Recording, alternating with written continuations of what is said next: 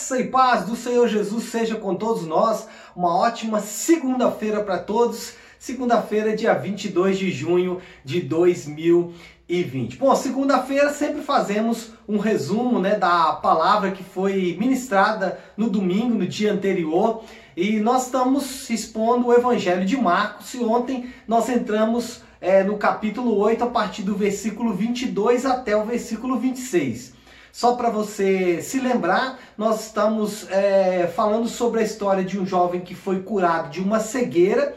Só que Jesus ele usa-se um processo para curar aquele homem. Ao contrário de todas as outras curas que Jesus realiza, é, onde ele de forma autoritativa, definitiva, cura é, as enfermidades das pessoas, no caso desse jovem, Jesus ele toca uh, o olho do jovem com saliva, o jovem começa a enxergar, mas não claramente. Jesus faz um outro, um segundo toque nesse jovem e aí sim, como a palavra de Deus diz, ele passa a enxergar claramente, ele passa a, a, a, distinguir de modo perfeito. É assim que o texto bíblico se refere. Bom, é, como esse texto está encaixado entre um conjunto de textos que vão mostrar é, a dificuldade de discernir espiritualmente a missão e a identidade de Jesus, por exemplo, esse texto está entre a, a, o texto onde Jesus no barco com os discípulos faz sete perguntas que são perguntas para aferir a compreensão dos discípulos. Jesus faz essas perguntas para eles, tem a cura desse jovem. Depois Jesus pergunta de novo para os discípulos quem o povo acha que ele é, buscando o discernimento do povo, e aí a gente percebe que o povo não estava discernindo. Depois, quando Jesus passa a falar para os discípulos que havia necessidade dele morrer, os discípulos também não discernem a missão e o propósito e a identidade de Jesus, a missão e a identidade de Jesus. E aí Jesus vem falar dessa missão e ele fala que os seus discípulos devem levar a sua própria cruz. Bom, então o que nós temos é um contexto de discernimento espiritual comprometido. E a história desse homem curado é um processo mostra que o nosso discernimento espiritual também precisa ser curado por Jesus. E aí a gente é, abordou basicamente dois temas. O primeiro de crescimento espiritual, porque assim como aquele jovem foi curado em um processo, o crescimento espiritual também é um processo. E dentro da caminhada cristã nós temos a idade da infância, né, da criancice, nós temos a idade da juventude e nós temos a idade da maturidade. É, falando da maturidade, o maduro é aquele que se preocupa mais com as coisas do céu do que aqui da terra. O maduro é aquele que não se preocupa nem com louvor quando é, é nem com a censura quando é repreendido, nem com louvor quando é elogiado. Para ele não faz a mínima diferença, não entra no coração dele. E o maduro também tem expectativa do agir de Deus, sempre espera o agir de Deus. Esse é o crente maduro. Bom, dito isso, nós entramos no segundo ponto que foi a cura daquele jovem precisou ser um milagre. E o discernimento espiritual que nós temos também depende de uma ação de Deus. A gente até afirmou uma frase que eu até postei ontem, que é o seguinte: o cristianismo é baseado em uma revelação.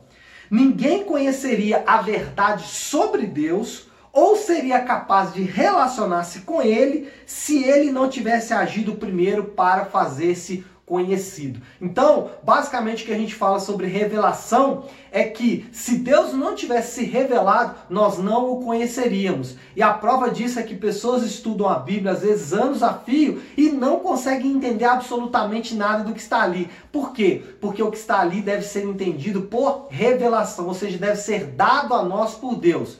Bom, é, outra, outro, por outro lado, né, de, é, outro lado da moeda, a gente pode dizer o seguinte: todos os homens têm algum tipo de revelação de Deus. Não estou falando dessa revelação pessoal, estou falando que a teologia chama de revelação geral.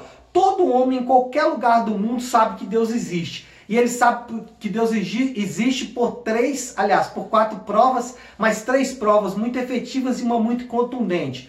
As três provas de que Deus existe para qualquer homem no mundo inteiro é o mundo e principalmente o funcionamento do mundo, como o mundo é específico e diverso, e essa diversidade e especificidade mostra a, a existência de um Deus absoluto e soberano por trás disso.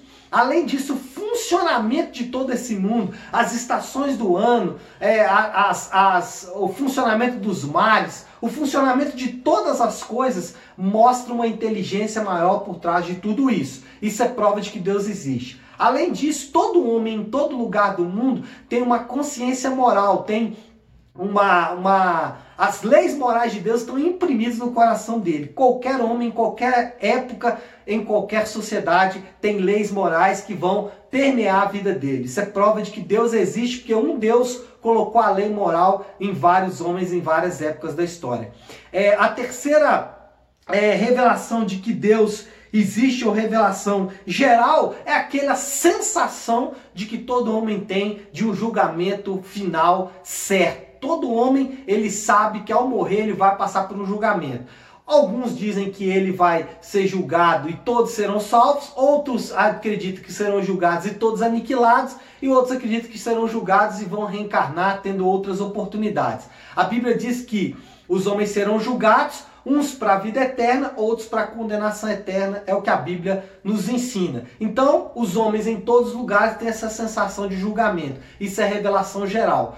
E, além disso, tem uma contundente que é a cruz. A cruz, ela mostra tanto o amor quanto o juízo de Deus. Deus estava julgando e amando os homens ali na cruz do Calvário. Agora, falando um pouco sobre a revelação especial que é o que nós recebemos, e aí, já passando para a aplicação da nossa palavra de ontem, nós temos o seguinte: o conhecimento de Deus não é adquirido, é cedido. Ou seja, o que aprendemos aqui é que o que nós conhecemos de Deus foi Deus que nos deu a conhecer. Ele nos cedeu esse grande tesouro, ele nos cedeu essa grande herança, a promessa que ele fez em toda a história, ele nos cedeu através de Jesus Cristo que é o conhecimento de Deus na pessoa de Jesus, que é o conhecimento do amor, da justiça, da bondade de Deus na pessoa de Jesus. Esse conhecimento, ele é cedido, não é adquirido. E aí a pergunta que nós fizemos é: como essa verdade do conhecimento cedido vai impactar a sua, o seu intelecto, as suas vontades e a sua moral. Não podemos interagir com o mundo sabendo que um grande não podemos interagir com o mundo